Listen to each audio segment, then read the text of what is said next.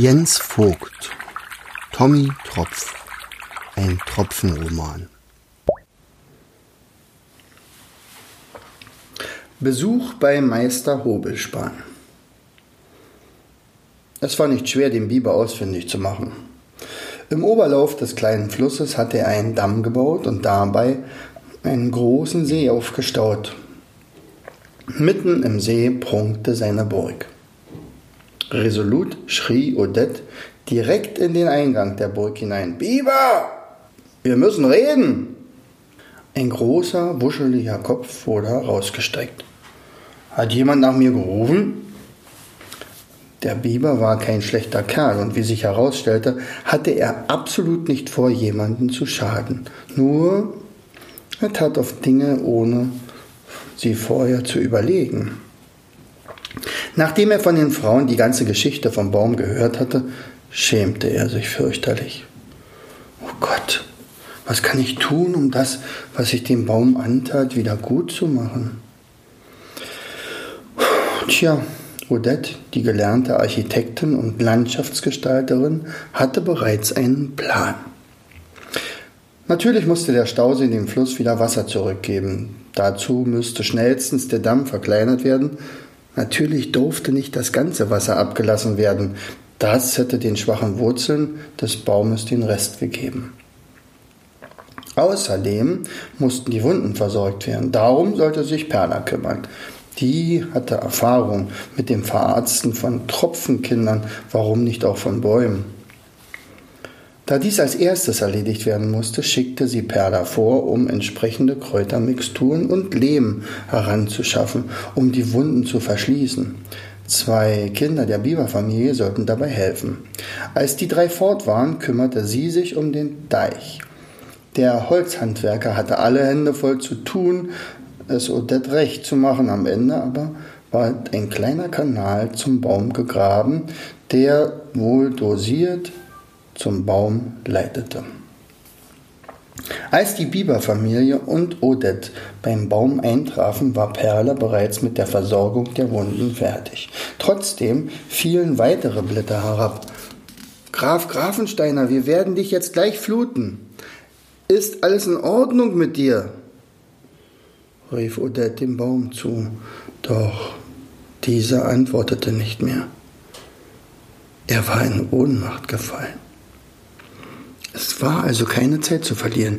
Der Kanal wurde geflutet. Langsam, ganz langsam bahnte sich frisches Wasser seinen Weg und umströmte die Wurzeln. Der Biber, seine Frau und die Biberkinder, Odette und Perla schauten mit gemischten Gefühlen auf ihr Werk. Würde ihre Aktion vielleicht doch zu spät gekommen sein? Plötzlich mischte sich in das Plätschern des Rinnsals ein dumpfes Grummeln das aus den Tiefen der Erde zu kommen schien. Ich spüre Wasser. Ich lebe. Ist das herrlich. Genüsslich saugte der Baum die Feuchtigkeit aus dem Kanal. Odette Perla und die Biberfamilie spritzten sich gegenseitig nass und feierten ihren Erfolg. Der Baum veranstaltete ein kleines Fest, ließ all seine bereits aufgeplatzten Blüten besonders lieblich duften und wusste sich vor Freude gar nicht zu lassen. Wisst ihr, worüber ich mich am meisten freue? Ich hatte vor kurzem einen kleinen Besucher, der anfragte, ob er in meiner Nähe wachsen dürfe. Und ich sagte ihm natürlich zu. Ich konnte ja nicht ahnen, dass sich mein Gebiet zu einer Wüste entwickeln sollte. Seither liegt er traurig und ohne Kraft mit seinem Fallschirm an meinen trockensten Wurzeln. Nun hat auch er genug Wasser zum Wachsen. Sicher wird er noch in diesem Jahr herrliche, saftig gelbe Blüten zu meinen Füßen zaubern, auch wenn er noch sehr klein ist. Vielleicht könnt ihr ihn aufwecken. Er ist ein netter Kerl und er heißt Taraxis der 27. Äh, äh, äh, Taraxis der 27. Du bist dir sicher? Ich, ich kenne ihn, stammelte Odette. Das war doch nicht möglich, dass sie sich so schnell wiedersehen würden. Er, er hat mir mal das Leben gerettet. Hallo, aufwachen, mein Retter. Sanft schüttelte sie das kleine Samenkorn, das nur schwer aus dem Trockenschlaf erwachen wollte. Welch schöner Traum. Ich träumte, ich hätte die Stimme der Tropfendame gehört, die ich noch zu ihrer Wolke gebracht hatte, flüsterte Taraxis noch mit geschlossenen Augen. Äh, äh, äh, äh, du irrst dich nicht, ich bin es, Odette, Odette, Gräfin vom Wrack, wie sie leibt und lebt. Sofort war Taraxis hellwach. Dann ist es also gelungen, dich wieder komplett herzustellen. Dein Bruder hätte ein wenig von meinem Hüftspeck weglassen können, aber ja, ich bin wieder vollkommen komplett. Du hast deine Freundin wiedergefunden und ihren Sohn? Die Freundin bin ich, Perla. Perla beugte sich zu ihm herunter. Schön, dass ich mich nun sogar persönlich bei dir bedanken kann, dass du meine Freundin gerettet hast.